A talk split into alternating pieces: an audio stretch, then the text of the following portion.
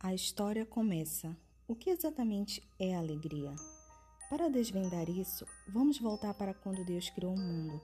Imagine que você acabou de ganhar vida pelo sopro de Deus e quando Deus o puxa do chão, ele sorri para você. A partir de então, sempre que ele olha para você, seu rosto se ilumina.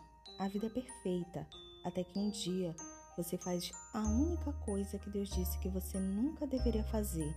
E por causa Desse ato de rebelião, você se separa daquele que o conhece perfeitamente e o ama incansavelmente. Em um instante, o que era para ser proximidade eterna com Deus transforma-se em separação eterna dele. É o que acontece em Gênesis de 1 a 3.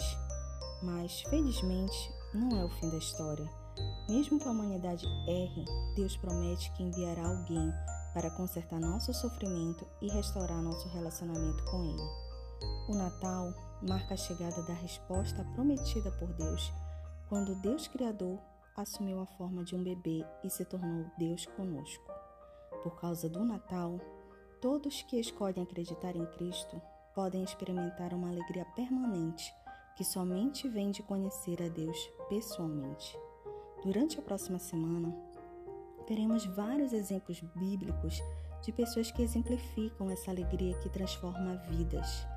Hoje, prepare-se para o Natal, refletindo sobre o que a vinda de um Salvador significa para pessoas que estavam presas na eterna separação de Deus e agradeça a Jesus por se tornar Deus conosco.